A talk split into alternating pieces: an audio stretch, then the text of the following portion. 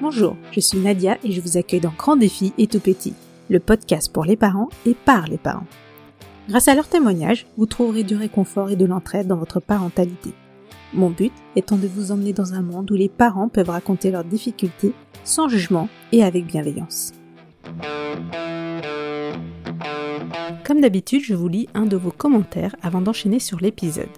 Et aujourd'hui, je lis celui de Zouret qui m'écrit Nadia a une écoute bienveillante, une voix extrêmement agréable à écouter, les sujets sont évoqués avec douceur et sont enrichissants. Merci beaucoup Zouret pour ces compliments qui me touchent énormément. Chez un fœtus, la trachée et l'œsophage ne forment qu'un au début de sa vie et se divisent aux alentours de la quatrième semaine de grossesse. Mais dans certains cas, cette division peut mal se passer et il en résulte alors une atrésie de l'œsophage. C'est une malformation congénitale peu connue dont la petite Jeanne souffre. Qui dit peu connue dit forcément sensibilisation des médecins, des familles et du milieu éducatif. Et c'est aussi le but de cet épisode. Car le combat de ces guerriers extraordinaires n'est pas si simple, et il peut parfois être rempli de complications. Solène revient sur la première année de sa fille Jeanne, qui fut vraiment une terrible expérience. Mais malgré tout, elle en parle avec beaucoup de sagesse et de courage. Alors comment on vit ces premiers instants de mère tout en ayant son bébé maintenu en vie par de multiples sondes? Comment arrive-t-on à rester fort pour vivre le quotidien malgré tout? Comment on fait pour avancer et avoir confiance quand l'équipe médicale n'est elle-même pas sûre de ses diagnostics? Voici l'histoire émouvante de Solène et sa fille Jeanne. Alors euh, moi c'est Solène, euh, je suis avec mon conjoint depuis euh, depuis bientôt six ans. On a eu Agathe euh, au tout tout début de notre relation. Au bout d'un an, Agathe est née. Et puis et puis voilà, on avait comme projet de se marier et au final on s'est dit pourquoi pas avoir nos deux enfants pour notre mariage. Donc on a donc on a mis en route petite Jeanne et petite Jeanne est arrivée. une grossesse assez compliquée vu la suspicion de malformation qu'il y avait. voilà.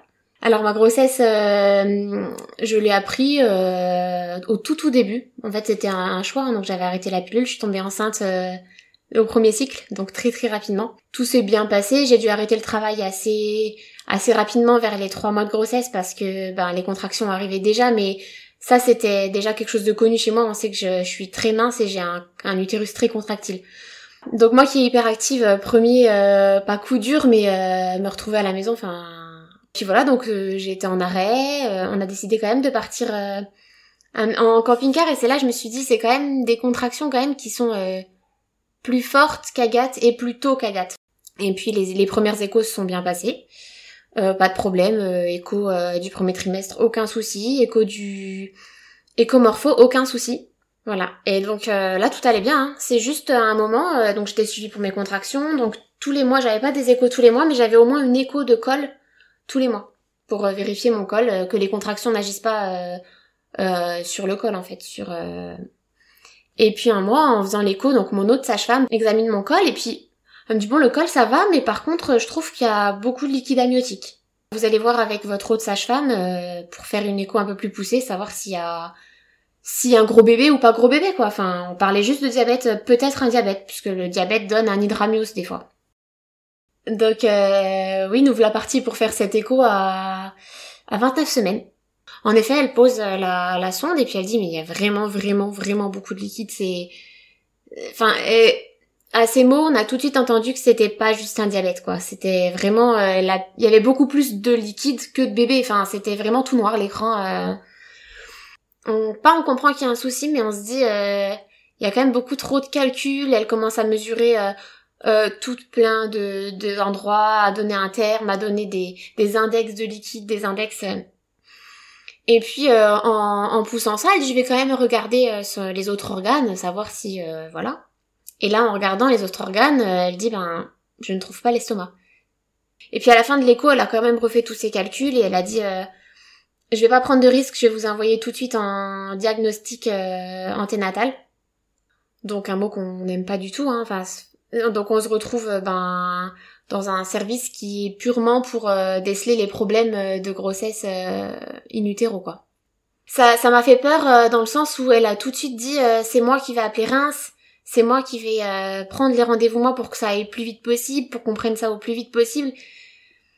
Et voilà, enfin, je me, je me suis dit c'est quand même bizarre, enfin, s'il y, a pas juste, euh, juste on n'a pas vu son estomac et on va attendre quoi, enfin.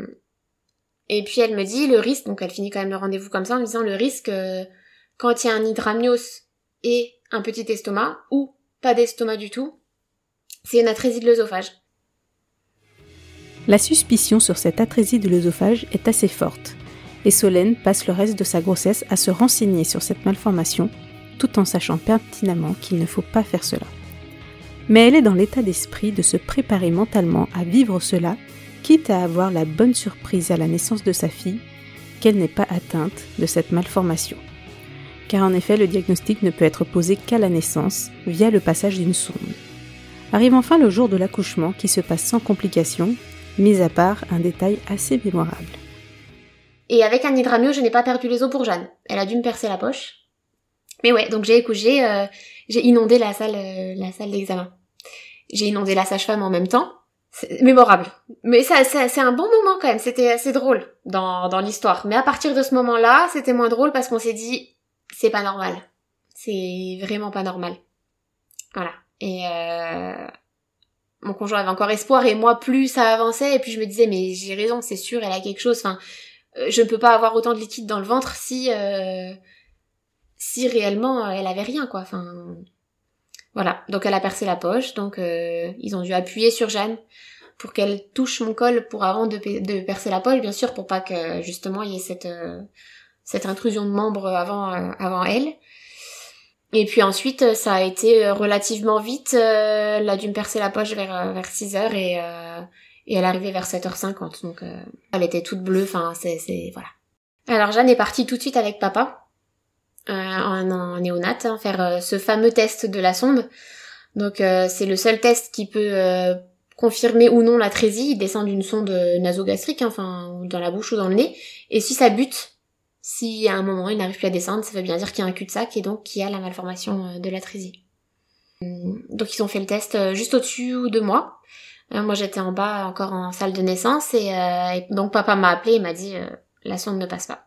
Je suis juste pressée que qu'elle ait fini de me recoudre, que je puisse me lever euh, et la rejoindre. Et la rejoindre parce que je sais que le SMUR va arriver et je sais qu'elle va partir et je ne sais même pas si je vais pouvoir la suivre. Mais étrangement, euh, à cet instant précis, c'est ce qu'on dit souvent que papa, on est vide.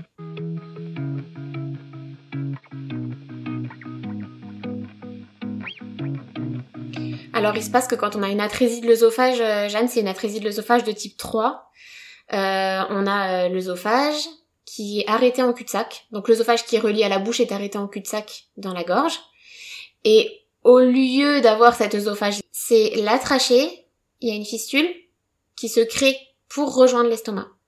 Et donc du coup, ben, elle est toute bleue puisque quand elle respire, euh, ça, il y a une fistule qui va vers les, enfin l'air n'est pas, euh, il y a une atteinte pulmonaire quoi.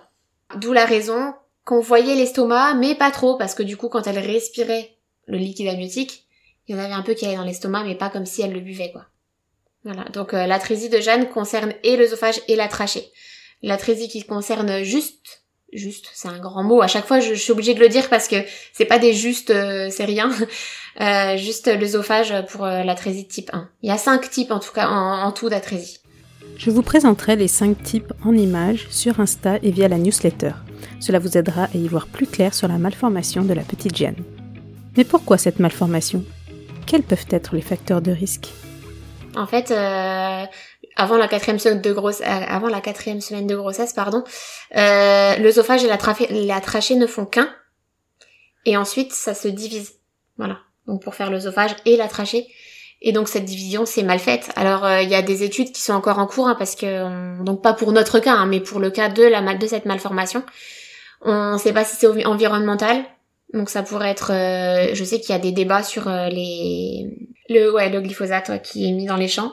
Et nous ça colle exactement avec cette période-là puisque c'était en, juin.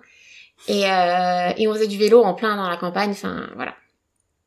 On peut pas le on peut pas le certifier ça, mais en tout cas ça reste une possibilité de, de cette malformation. Et sinon non, on ne sait pas. C'est encore des études qui sont qui sont en cours. Alors vous l'aurez compris, il n'y a pas d'études prouvant les liens entre pesticides et atrésie de l'œsophage.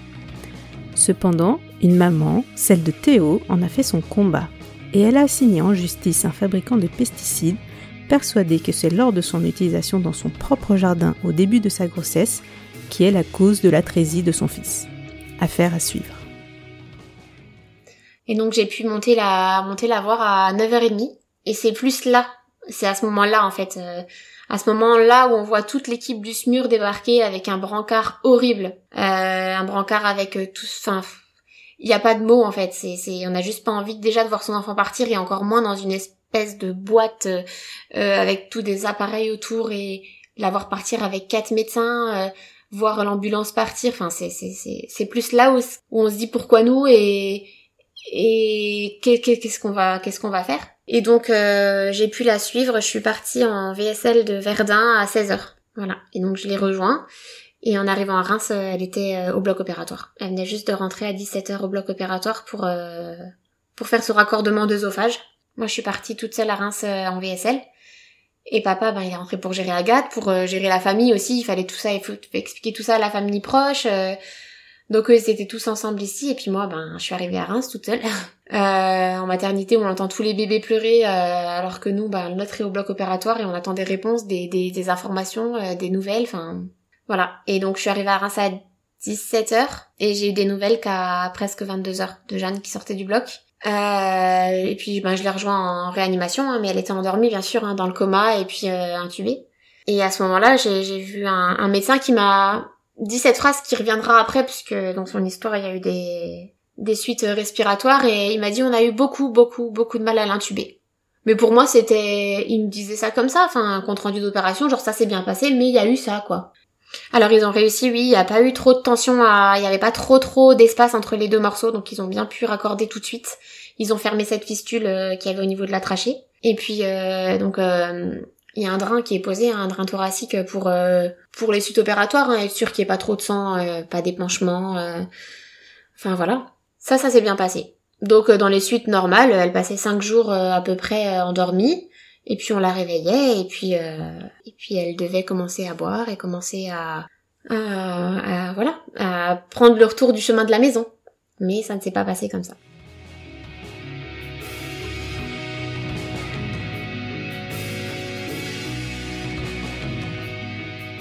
Donc ouais, elle est restée cinq jours pour euh, le premier coma. Elle est restée cinq jours avec des soins. C'est vrai que c'est c'est des moments compliqués, mais on va dire que ça, on est, je vais pas dire qu'on était préparé parce qu'on n'est jamais réellement préparé à ça. C'est dur de voir son bébé endormi, branché de partout. Euh, je me souviens avoir craqué euh, une fois, euh, la plus grosse fois, parce que j'ai beaucoup craqué, mais la plus grosse fois, c'est quand on a dû la peser et quand je me suis rendu compte du nombre de câbles qui la maintenaient en vie quand il y a quatre infirmières qui sont venues pour la déplacer sur la balance.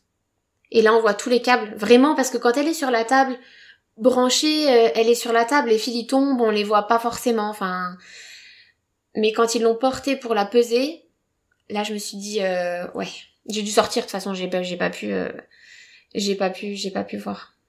On est là près d'elle, on lui caresse la main, on, essaye de lui faire un. Enfin moi mon but c'est j'avais toute une boîte avec des langes, je voulais pas qu'elle ait des langes de l'hôpital, donc j'avais des langes avec des petits cœurs, enfin son petit bonnet, des petites moufles, enfin j'essayais vraiment de ben, de rendre la chose un peu moins médicale et mais c'était compliqué. Enfin des fois je me dis j'ai même pas une seule photo euh, d'elle enfin une seule partie ou de son corps euh, où on ne voyait pas le médical quoi. C'est ça qui est, qui, est compliqué c'est on se dit euh, c'est vrai que pour ma première j'ai fait un album de ses premiers jours et Jeanne j'ai pas encore réussi à le faire. Mais il faut que je fasse il faut que j'y arrive et et elle en a besoin elle faudra qu'elle bien qu'elle voit comment elle a été forte et comment elle est encore forte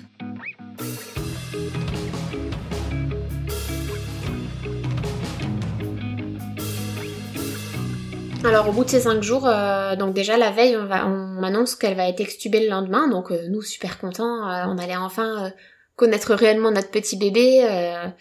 et, et on me dit on va la mettre sous corticoïde, c'est quelque chose de normal pour désenfler la trachée vu qu'il y a un câble d'intubation pour pour que l'extubation se passe du mieux possible. On me dit elle elle risque d'avoir besoin pendant quelques heures de support oxygène, des petites lunettes quoi pour euh, pour peut-être un peu reprendre ses esprits, etc. Donc euh, C'est tout. Donc l'extubation a lieu le, jour-là. On sort pour l'extubation puisqu'on peut pas rester là. Et puis on arrive et c'est vrai que donc elle était réveillée, hein, elle était là, elle ouvrait à moitié les yeux, bon comme un bébé de 5 jours en même temps. Hein, et puis il y avait un bruit, un stridor, ils appellent ça. c'est un bruit inspiratoire. Ça, en fait, ça fait un 1 à chaque inspiration. Et puis on me dit, là on m'annonce que c'est normal, qu'avec la trésie de l'œsophage, la trachée était touchée et donc qu'elle a sûrement, et comme tous les enfants avec une atrésie, une trachéomalacie. Donc c'est euh, la trachée molle et donc la trachée qui se collabe à chaque inspiration en fait. Euh, nous, elle est dure notre trachée. Il y a juste un, une membrane derrière ici qui bouge quand on respire, mais du coup, Jeanne, eh ben, c'est tout qui bouge vu que les os ne sont pas, euh, les os de la trachée sont pas, sont pas durs. Donc on me dit ça peut être normal, euh, comme euh, ça peut ne pas aller, mais on va voir les suites. On va la mettre sous corticoïdes, on va essayer de faire désenfler tout ça et et de voir de voir si ça si ça va. Et puis ensuite ils l'ont passé sous CPAP, donc c'est un petit masque qui vient sur son nez et qui envoie déjà la fréquence respiratoire, qui l'aide à prendre ses, ses inspirations. Ça fait un bon bruit et le médecin, euh, qui est son neurologue maintenant, m'a dit on verra la nuit, on peut pas dire, ça se passait pas forcément bien quoi. Elle avait un, un taux, euh, ils calculent les gaz du sang quand ils extubent quelqu'un ou quand il y a un problème respiratoire et les gaz du sang commençaient à être pas très très bons. On m'avait pas encore dit euh, réintubation, mais on, enfin ça laissait sous-entendre que c'était pas non plus très très positif quoi. Et elle a été réintubée le lendemain matin euh, parce qu'elle elle s'épuisait, elle s'épuisait quoi, ça, ça allait pas du tout. Donc elle a été réintubée. Et là, on m'a dit, c'était peut-être juste trop tôt par rapport à l'opération. On va attendre euh, un, deux jours pour voir. Puisqu'en fait, Jeanne avait une petite trachée. Donc ça, on l'a su par la suite euh, lors d'un scanner pour comprendre pourquoi elle faisait des détresses respiratoires. Euh, on a vu qu'elle avait une trachée en 3 mm. Donc plus petit que la normale. Et il l'avait intubée avec un diamètre plus haut que ce 3 mm. Donc pour moi, cette laryngomalacie, cette, ce stridor, c'est détresse respiratoire. En intuition de maman et en sachant qu'on a été là présent H24, euh, pour moi, ces, soucis respi viennent de ces intubations difficiles. J'en suis certaine. Suite aux détresses respiratoires de Jeanne, l'équipe médicale veut et doit comprendre pourquoi elle ne sait pas respirer seule. Ils font un scanner et cela montre un rétrécissement des conduits du nez. Il perce donc le nez pour y placer des canines. Cela l'aidera à respirer seul et efficacement. Mais Solène voit encore une fois une nouvelle opération sur son bébé et son cœur de maman est contre, forcément. Ce sont des soins éprouvants pour sa petite Jeanne. Elle a été donc opérée du nez. Elle a eu, elle a été intubée, euh, je vais dire encore euh, peut-être 3-4 jours après l'opération du nez. Ils l'ont extubée et c'est vrai qu'après cette extubation-là, elle a juste eu besoin du filet d'oxygène par les lunettes. Elle a plus, elle, a, elle a plus été dans le coma. Elle a plus, euh, elle s'est suffi. Mais en tout cas, c'était toujours un peu compliqué. C'était pas une bonne saturation. C'était pas, euh, il y avait toujours des petites dessates. Il y avait toujours. Donc on voyait bien que ça n'avait pas réglé totalement le problème. Oui, ça avait aidé, je pense. Ça avait permis à ce qu'elle respire toute seule, avec une aide euh, d'oxygène, mais elle respirait toute seule. Elle était réveillée. Donc en fait, on était content parce qu'elle était réveillée et elle respirait, elle me regardait, etc. Mais d'un sens, on savait qu'on était encore parti pour six semaines. Euh, six semaines à 200 km de la maison, enfin c'est à 180 km. Alors moi je suis restée euh, assez longtemps là-bas et puis à un moment j'ai fait, euh, je pense une grosse dépression. J'ai eu besoin de, je faisais des crises d'angoisse en fait. Euh, je passais des nuits à plus savoir respirer. À... Donc j'ai été voir mon médecin qui m'a dit là il faut peut-être penser à vous aussi et rentrer un peu voir votre grande. Il m'a mis sous antidépresseur. Hein. J'ai fini quand même sous antidépresseur. Et puis, euh, et puis ça m'a fait du bien. Donc à partir de ce moment-là, on échangeait avec papa jusque jusque le dernier mois où c'est vrai que c'est plus papa qui est resté parce que moi je pouvais je pouvais plus. Et encore au jour d'aujourd'hui euh, dès que je remets un pied là-bas et encore euh, la dernière hospice de, de, janvier je me sens je dis toujours à tout le monde je me sens nulle parce que j'arrive plus. Euh, et tout le monde me rassure en me disant que c'est normal que j'y arrive plus par rapport à tout ce que j'ai vécu. Il me dit moi je gère à partir de maintenant mais t'as déjà géré la grossesse une hospice pendant ta grossesse. Enfin, il dit non, il dit et puis pour lui, mais c'est un papa exceptionnel, donc. Euh, mais pour lui, c'est pour lui c'est normal de, de gérer ça. Et puis je pense que les hommes, ils ont pas la même euh, la même approche que nous. Et il est là, il est là, il est là pour jouer avec elle, il est là pour veiller sur elle, mais il a pas ce stress euh, d'être à l'hôpital, d'avoir ce scope euh, qui me qui me hante encore aujourd'hui. Enfin moi, même encore là en janvier, j'étais face au scope. Joe, il arrête pas de me dire mais arrête de le regarder ce truc. Et je peux pas, je ne peux pas. C'est c'est, je peux pas.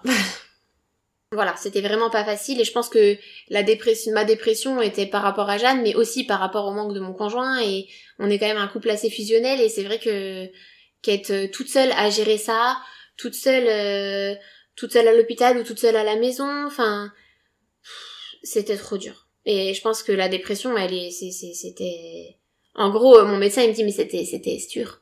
C'était, c'était obligé. Il dit il y a le Covid, euh, il y a Jeanne qui va mal, vous voyez pas votre conjoint, vous voyez plus autant votre famille, euh, vous voyez pas votre, votre grande. Euh, Agathe aussi à un moment, elle a, elle a voulu arrêter de manger. Hein, clairement, c'est déjà une petite puce et elle voulait plus manger. Elle se mettait à table, non, je ne mangerai pas. Ou je veux papa. Et quand il y avait papa c'est je veux maman. Et, et c'était un mal-être pour elle. Autant elle l'a bien pris les deux premiers mois autant le dernier mois. Ça a été euh, un enfer pour tous en fait et c'est à ce moment-là où on a laissé Jeanne pour la première fois toute seule à l'hôpital parce qu'on s'est dit c'est sûr que Jeanne elle a besoin de nous mais je pense qu'Agathe a aussi besoin de nous et on l'a peut-être je vais pas dire oublié parce qu'on a fait notre maximum euh, mais forcément euh, forcément elle en a elle en a souffert et on s'est dit ben on va prendre un ou deux week-ends dans le mois d'avril où on est rentrés tous les deux à la maison, du vendredi au dimanche. C'était dur, mais on arrivait à, partir les week-ends où on avait confiance aux équipes qui étaient là.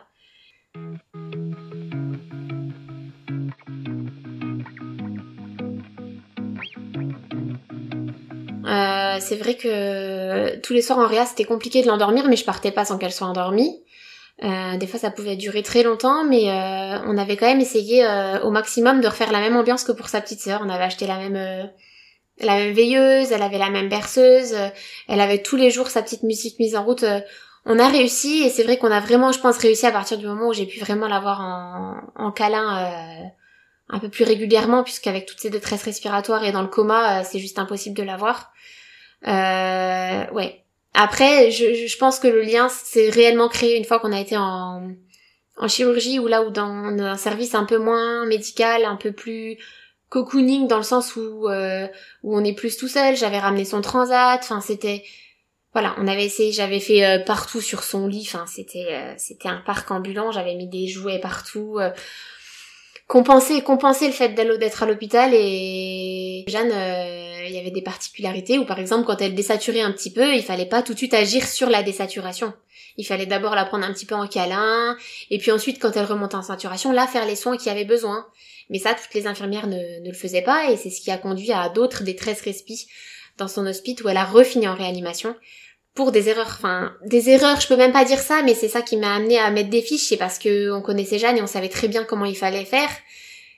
Mais voilà. Mais euh, dans le milieu médical, euh, y a les, il y a ces personnes médicales qui écoutent plus les parents que l'enfant, enfin que l'enfant euh, image, enfin l'image qu'il a et l'écran qui est relié à lui. Et il y a, et il y a ces et il y a ces médecins, ils, ne regardent, et ces infirmières qui ne regardent que l'écran. C'est, oh, l'écran dit qu'il y a un problème, il y a un problème. C'est, c'est, alors que non.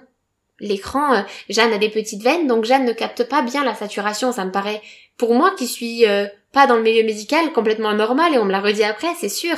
Si elle a des petites veines, forcément ce capteur de saturation qui capte la lumière du sang euh, ne peut pas bien capter. Enfin, c'est, on a vu Jeanne partir et Jeanne toute bleue.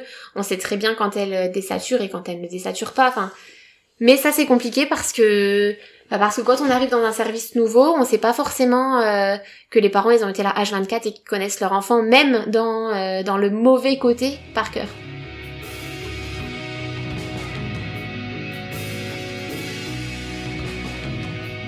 Là aujourd'hui, comme je dis toujours, je pense que j'ai plus de larmes.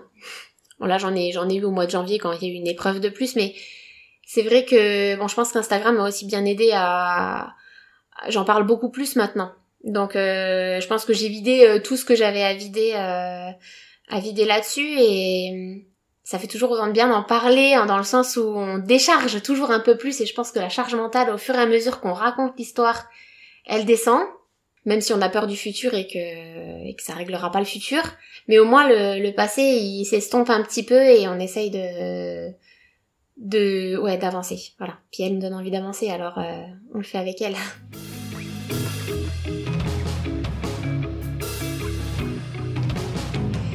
Alors ensuite, euh, on lui change du coup ses canules, puisqu'elle nageait complètement, et on décide de lui changer. Elle était encore en réanimation là, mais plus en réanimation chez les tout petits, elle était en réanimation pédiatrique. Donc on décide de lui, de lui retirer ses canules pour en mettre des nouvelles. Ça s'est bien passé, elle a eu ses nouvelles canules. Bon, le jour-là, elle était un petit peu dans le gaz forcément avec un, avec un médicament comme ça. Et le lendemain, notre chère Jeanne décide de vomir sa sonde gastrique. Sauf qu'à partir de ce moment-là, Jeanne ne s'est plus jamais laissée reposer de sonde gastrique. Jeanne n'avait plus de caté centrale, donc Jeanne n'était plus nourrie. Euh, ce jour-là, ça a été euh, de nouveau une grosse épreuve parce que les infirmières, pendant trois heures, ils ont essayé de lui reposer une sonde gastrique. Impossible. Jeanne a un très très fort caractère. Hein. C'est en même temps, elle a de quoi, je pense. Et je rentre dans, je me rappellerai, je crois que c'est un des moments où je me rappelle le plus au final euh, dans cet hospice. Euh, j'ai clenché cette porte, je suis rentrée, j'ai vu dix personnes qui me regardaient moi, et je les regardais, et je me dis mais pourquoi? Qu'est-ce qu'ils vont m'annoncer quoi? J'ai même pas regardé Jeanne, et au moment où j'ai regardé Jeanne, j'ai plus vu de canule dans son nez. Je regarde la chirurgienne, dis ben elle a plus de canule. Et elle m'a dit comme ça, Jeanne veut décider toute seule, et ben elle va boire. Euh, donc il y a le sentiment de joie intense entre, ben il y a presque ton bébé qui n'a plus rien, hein, elle a plus euh, plus de canule, plus rien. En fait, elle a les scopes comme un bébé qui viendrait être hospitalisé pour une bronchiolite, hein, donc euh, un bébé quoi, elle a plus rien, mais il faut qu'elle boive. Donc là, on est rentré dans du gavage pendant trois semaines où ça a été affreux, où on devait couper les tétines de biberon pour euh, qu'elle avale plus, enfin ça ressortait par le nez, elle désaturait, enfin c'était du gavage, du gavage d'oie. Et un jour, alors ça va être une question horrible que j'ai posée, mais c'est vrai que donner un biberon, c'était une source de stress en fait. C'était arrivé de biberon, en plus, Jeanne, elle pleurait et il fallait agir sur le moment puisque ben elle devait boire toutes les deux heures, donc c'est quelque chose de très fatigant pour un bébé de boire toutes les deux heures. Euh, donc un biberon durait 45 minutes, elle dormait à peine une heure et demie, elle devait reboire, donc des fois il fallait la réveiller, et puis quand elle décidait de manger enfin par elle-même, bah il fallait appeler, sonner, demander un biberon, le chauffer. Euh, ça prenait des fois une demi-heure, du coup elle se rendormait, il fallait la réveiller. Enfin, c'était affreux. Donc voilà, mais euh, mais moi j'en pouvais plus. Clairement, c'était pour moi, on allait juste s'enfoncer plus qu'autre chose. On allait la forcer à boire et à. Alors certes, elle allait peut-être apprendre à boire, mais d'un côté, elle allait être dégoûtée de la nourriture parce que c'était pas un moment plaisant pour elle. Ça se voyait clairement. Euh, enfin, c'était c'était c'était du gavage. Et un jour, une anesthésiste, elle passe et c'est vrai que j'en avais déjà parlé à mon conjoint et c'est je vais dire quelque chose de normal, mais quelque chose de courant. Normalement, chez les enfants avec alatrésie, quand ils n'arrivent pas à se nourrir, on... soit on laisse une sonde nasogastrique, mais ça, ben, Jeanne problème. Je vais pas dire logiquement, mais dans certains cas, ils posent une gastrostomie. Donc, euh, ce qu'elle a en ce moment, hein, euh, le petit, euh, le petit bouton au niveau du ventre. Ouais, en fait, ils rapprochent l'estomac de la paroi abdominale. Donc, ils accrochent l'estomac avec des points, hein, pour que, pour que le liquide n'aille pas autour des organes, bien sûr. Donc, l'estomac finit par être soudé à la paroi euh, abdominale et puis il place un bouton de gastrostomie qui donc euh, amène tout de suite le lait euh, dans le même principe qu'une sonde nasogastrique juste qu'elle n'est pas dans le nez jusque l'estomac quoi. Et donc je pose cette question-là à l'anesthésiste et je lui dis mais pourquoi vous lui posez pas une gastrostomie? Je dis là tout ce qu'on va réussir à faire c'est la dégoûter de manger. Je dis au moins c'est sûr que c'est horrible de demander ça pour son enfant, mais au moins avec une gastrostomie, on pourrait dire bah elle boit 10, mais elle boit 10 avec plaisir. Et peut-être qu'une semaine plus tard, elle boira 30, et si elle a envie de retomber à 10, mais elle, prendra plaisir à manger.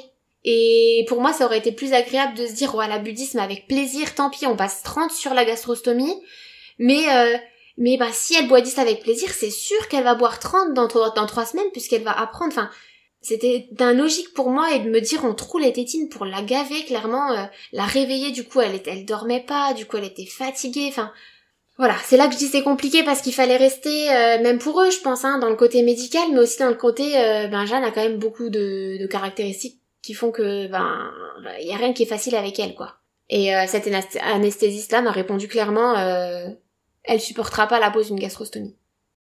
À ce moment-là j'ai pété un câble j'ai commencé à sortir de mes gonds et à dire euh, maintenant je vais plus être la maman gentille qui vient et qui va regarder son enfant. Maintenant je veux qui qui est pas le bal des médecins qui passent tous les jours dans ma chambre à donner un avis le matin, un avis à midi, un avis le soir. Je veux une référente. Et la seule en qui j'avais vraiment confiance c'était sa chirurgienne.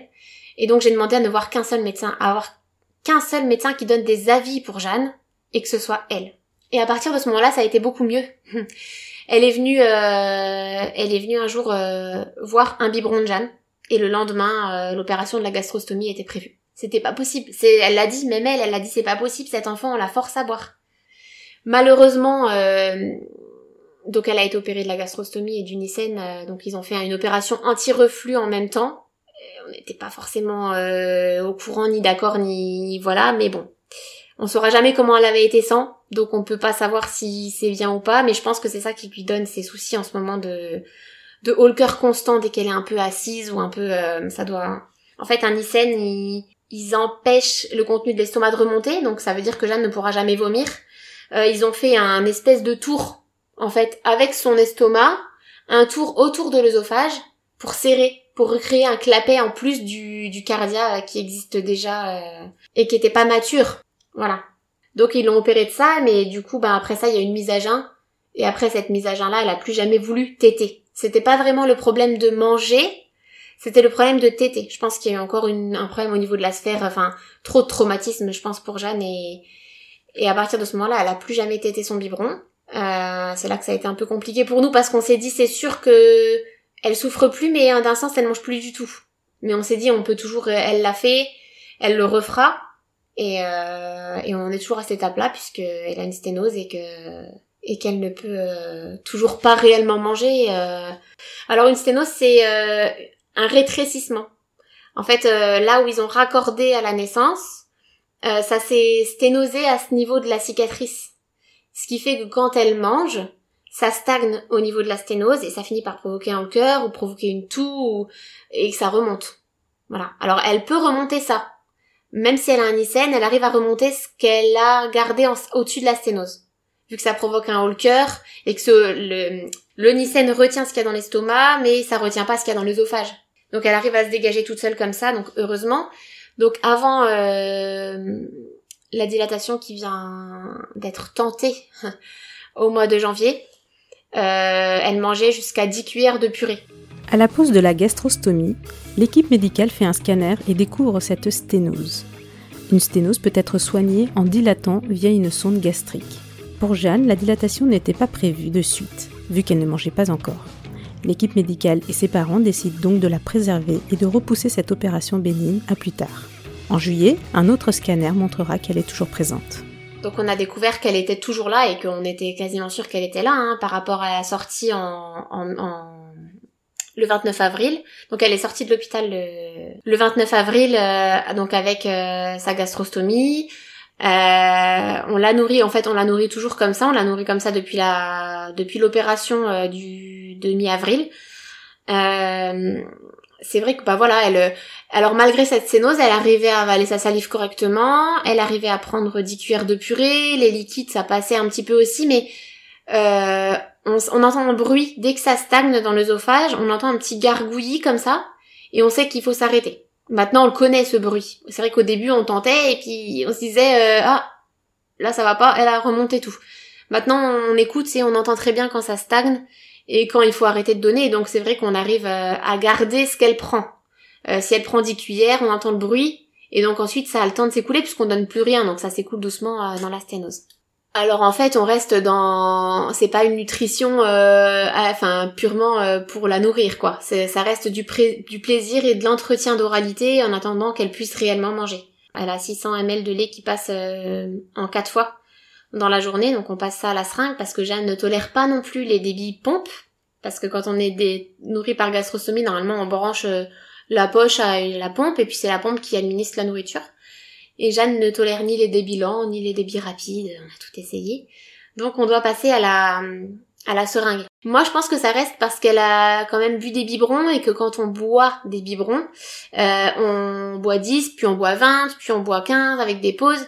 Et c'est vrai que la seringue, ça rappelle un peu ça. C'est un peu plus physiologique qu'une goutte à goutte de pompe. Euh, après avoir insisté pour avoir un rendez-vous d'opération de dilatation, le Covid n'aidant pas, celle-ci est programmée en janvier dernier. Une opération bénigne pour mettre fin au haut cœur de Jeanne et lui permettre enfin d'apprendre à manger. Alors, euh, ouais, on est parti le comment? Le 20 en VSL avec Jeanne pour pour être hospitalisée pour qu'elle soit dilatée le lendemain. Donc une dilatation normalement c'est c'est banal, c'est une fibroscopie où quand il passe l'endoscope dans la sténose, il gonfle un ballonnet au niveau de la sténose pour écarter cette sténose et qu'elle reste comme ça. Et puis il retire et elle sort de l'opération et voilà. C'est vraiment, c'est vraiment une opération euh, des, des, on va dire, il y a toujours, il y a toujours des risques dans une opération, toujours des risques dans une anesthésie générale, mais ça reste une petite intervention. Donc elle part, euh, elle part euh, se faire opérer à, à 14 heures. Euh, elle a bien toléré la mise à jeun, elle a bien euh, tout toléré. Enfin, franchement, euh, elle est partie dans les bras de l'infirmière, elle avait le sourire. Enfin, je pouvais pas espérer un meilleur par un, une meilleure séparation quoi. Elle est partie au bloc sereine. Enfin, j'ai pas eu de déchirement, le déchirement de se dire qu'elle va se faire opérer, la peur, mais c'est déjà un soulagement quand on la voit partir bien. Et puis c'est tout. On a été chargé la nutrition pendant ce temps-là. On s'est on s'est occupé. Hein, on a bu un café, puis on a fini par se mettre dans la, dans la chambre en attendant son retour. Puis je dis à, je dis à mon conjoint, ça commence à durer, c'est pas normal. Et il me dit, arrête de stresser, arrête de, arrête un peu, c'est bon, c'est toujours toi qui stresses, ça se passe bien. Euh. Je lui dis, je sens qu'il y a un truc. Je dis, va demander à l'infirmière, moi je vais pas y aller parce que je vais insister, va lui demander si elle peut appeler le bloc pour savoir si ça se passe bien. Ça faisait déjà une heure et demie, enfin, elle aurait dû être en salle de réveil et on aurait pu avoir des nouvelles, quoi. Il va voir l'infirmière et il dit, je vais appeler les médecins et je reviens. Cette infirmière, elle est jamais revenue. Au bout d'une demi-heure, c'est un médecin qui a toqué à la porte. Et j'ai compris tout de suite. Euh, j'ai compris tout de suite et j'ai hurlé. J'ai, je me suis pas reconnue même moi. Hein. J'ai hurlé. Euh, j'ai, j'ai pas de mots encore. Je pense que c'est trop proche pour euh, pour avoir réellement les mots. Et et là, on m'a dit elle est en réanimation, elle est intubée, elle est endormie. Enfin, on recommençait quoi. J'ai et j'ai hurlé, je veux voir ce, ce médecin, je, je, veux le voir, euh, qui m'explique qu'est-ce qui s'est passé, qu'est-ce qu'il y a eu. Et là, on me dit, il est, il, est plus là. Tout de suite, euh, c'est vrai que moi j'ai demandé ça et après on m'a dit attendez, on va on va aller en réanimation, on va aller la voir, euh, vous allez parler avec les médecins de réanimateurs de ce qui s'est passé. Et heureusement, c'était deux médecins en qui j'ai extrêmement confiance, son neurologue et une médecin réanimatrice. Euh, et j'ai bien vu que eux-mêmes étaient perdus en fait. Euh, on sait pas, on va faire une radio. Euh, euh, il y a eu un clip de poser parce que l'œsophage a été perforé, mais moi j'ai commencé à à perdre mes moyens en fait. Je rentre dans cette salle, je revois Jeanne intubée, je revois Jeanne de endormie. Je, me dis le, cauchemar il recommence. De toute façon j'ai cru tomber, j'ai cru tomber dans les pommes. Mon chéri me heureusement encore qu'il était là, mais même lui, je voyais que lui, d'habitude, qui est si fort, euh, là, il était au bout, quoi. Enfin, on, s'est dit, tout de suite, il m'a dit, on n'y arrivera plus. On peut plus refaire tout ce qu'on a fait. On peut plus. Comment on fait? On repère à gaz, on repère tout. Enfin, tout s'est de nouveau euh, effondré, alors qu'à la base, c'était l'opération qui devait lui permettre de manger. Et, et puis en plus, la complication de dilatation, c'est à la limite une fuite. C'est, on dilate au niveau de la sténose, mais il y a peut-être une petite fuite euh, dans la sténose mais on met sous antibio et puis euh, ça va. Mais là, c'est pas ça. Ils ont perforé l'œsophage.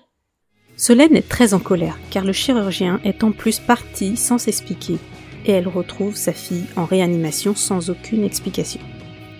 Jeanne subit énormément d'opérations et Solène s'en remet à partir de ce moment à la seule personne en qui elle a confiance, la chirurgienne de Jeanne. Et oui, j'ai en confiance en elle, donc elle-même, elle m'a dit peut-être qu'il y a un coup dans l'œsophage, peut-être euh, on va voir au prochain TOGD, euh, mais en tout cas, euh, tant qu'on n'a pas repassé cet examen-là, on pourra pas réellement comprendre ce qui s'est passé et ce qui va se passer, et voilà. J'ai pas tellement l'impression que ce soit de l'acharnement. J'ai l'impression qu'il y a trop de personnes, trop d'avis. c'est vrai que Jeanne, bah, du coup, elle est suivie par un neurologue, elle est suivie par un pneumo, elle est suivie par par une cardio. Euh, elle est suivie vraiment par plein de... Parce qu'elle avait aussi, avec sa malformation, des petits trous dans le cœur qui sont maintenant résorbés. Euh... Je pense que Jeanne est quand même un cas complexe. Je vais pas dire le contraire. Je pense qu'elle est un cas complexe. Euh... Mais... Mais en effet, je trouve pas ça normal. Euh, à un moment, ils ont parlé de Necker. Parce que donc ça c'était avant l'opération du nez. On a eu euh, le, le, pneumologue qui est passé et qui nous a dit euh, là au, au, au, scanner, euh, ça a l'air d'être grave. on parle d'hypoplasie trachéale, mais c'est trop grave, donc je vous en parle pas aujourd'hui, on verra demain. Et il part. Et là, on s'est, on s'est décomposé et on s'est dit, on va aller voir sur Internet. Enfin, je pense que c'est tout ce que les parents feraient. Euh, et là, on a vu reconstitution euh, de l'arbre bronchique. Euh, enfin, vraiment euh, quelque chose d'horrible. 5 cas au monde. Enfin, comment En fait, c'est ça que je me dis dans les gros hôpitaux. Le problème, c'est que ça parle trop vite. Et on se rend pas compte que derrière les parents, il y, a des, y a des êtres humains en fait. Il y a des personnes qui, qui, qui rentrent chez eux après ça et qui, qui, qui travaillent dans leur tête. Ma fille a peut-être ça c'est trop lâcher des informations qui sont même pas fondées euh, comme ça, comme si euh, je disais on va boire un café, euh, bah non, eux ils, lancent une malformation qui n'existe même pas comme ça et au revoir quoi. Alors qu'elle n'avait pas ça. Enfin, alors c'est pour ça que comme je, comme je te disais tout à l'heure, euh, à un moment on n'a plus voulu voir personne. On s'est dit euh, c'est une seule personne et cette personne-là on avait confiance en elle et à partir de ce moment-là ça a été super bien. Et c'est pour ça, on lui fait confiance et on va aller la voir le 10 mars, on va essayer de trouver des solutions ensemble. Je vais surtout essayer de comprendre. Lors de notre enregistrement, Solène ne savait pas ce qui s'était passé. En mars dernier, et pour tenter de comprendre, elle a un nouveau rendez-vous avec l'équipe médicale pour effectuer un TOGD, transit œsogastro-duodénal. J'ai donc demandé à Solène de faire un complément vocal pour cet épisode.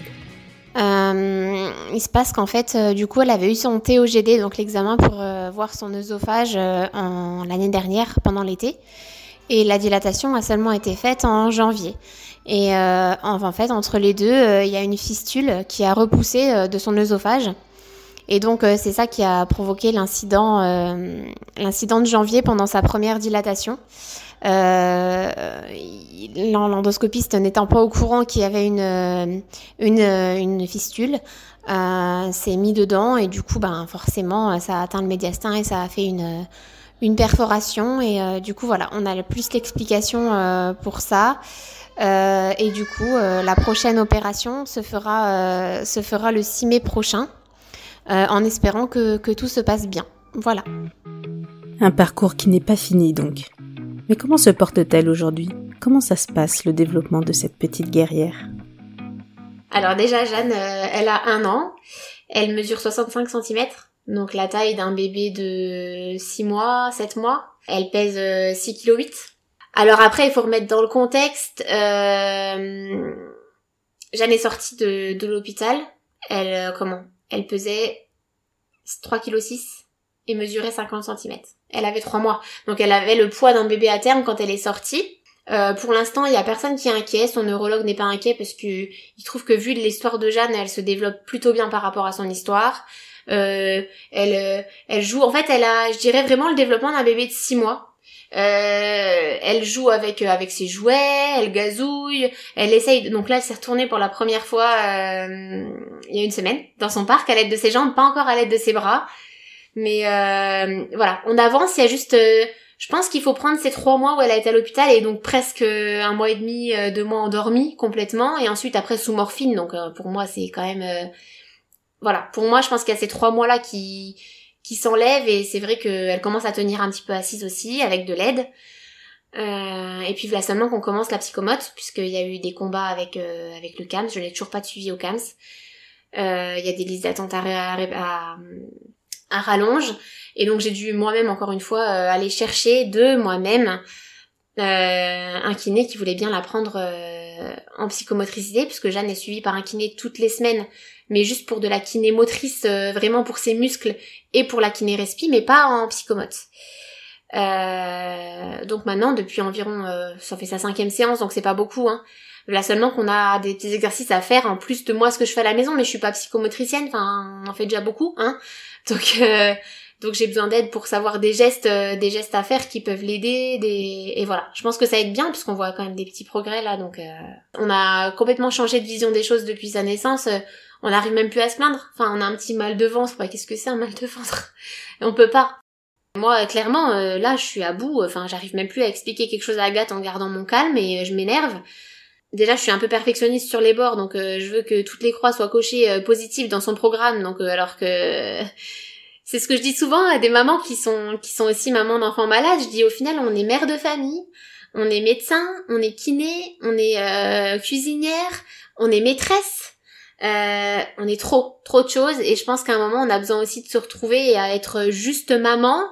J'aurais pas le choix d'être maman infirmière parce qu'avec Jeanne j'aurais pas le choix, mais déjà juste ça. Voilà. Alors le défi facile que je pourrais peut-être mettre, c'est pas facile du tout. C'est que j'espère qu'à la fin de cette année 2021, euh, on arrive à se passer de sa gastrostomie c'est le plus grand défi qu'on peut se fixer, que cette dilatation elle marche et qu'on arrive à reprendre un travail d'oralité et que et que Jeanne connaisse enfin le plaisir de manger par la bouche. Que de l'espoir pour l'avenir. Merci Solène pour ta force et la confiance que tu m'accordes. Ce n'est pas évident du tout de tenir tout en traversant tant d'épreuves, mais tu le fais avec brio. Quand j'ai rencontré Solène et le combat de Jeanne, j'ai découvert toute une famille non pas avec des liens de sang, mais c'est la force et le courage qui les unit. C'est cette grande famille des guerriers et guerrières extraordinaires, à laquelle je souhaitais rendre hommage en les citant.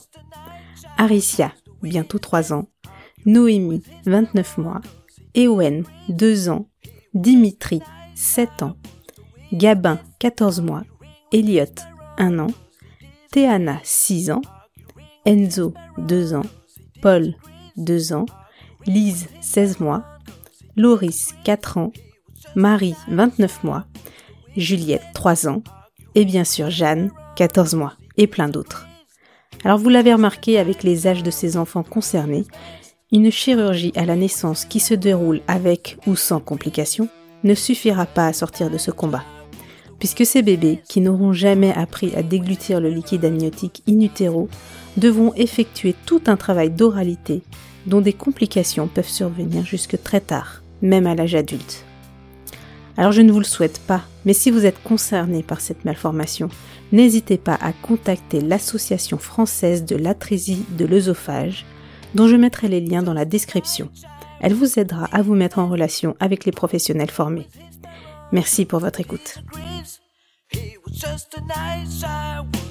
Si cet épisode vous a plu, n'hésitez pas à me laisser un commentaire et 5 étoiles sur Apple Podcast.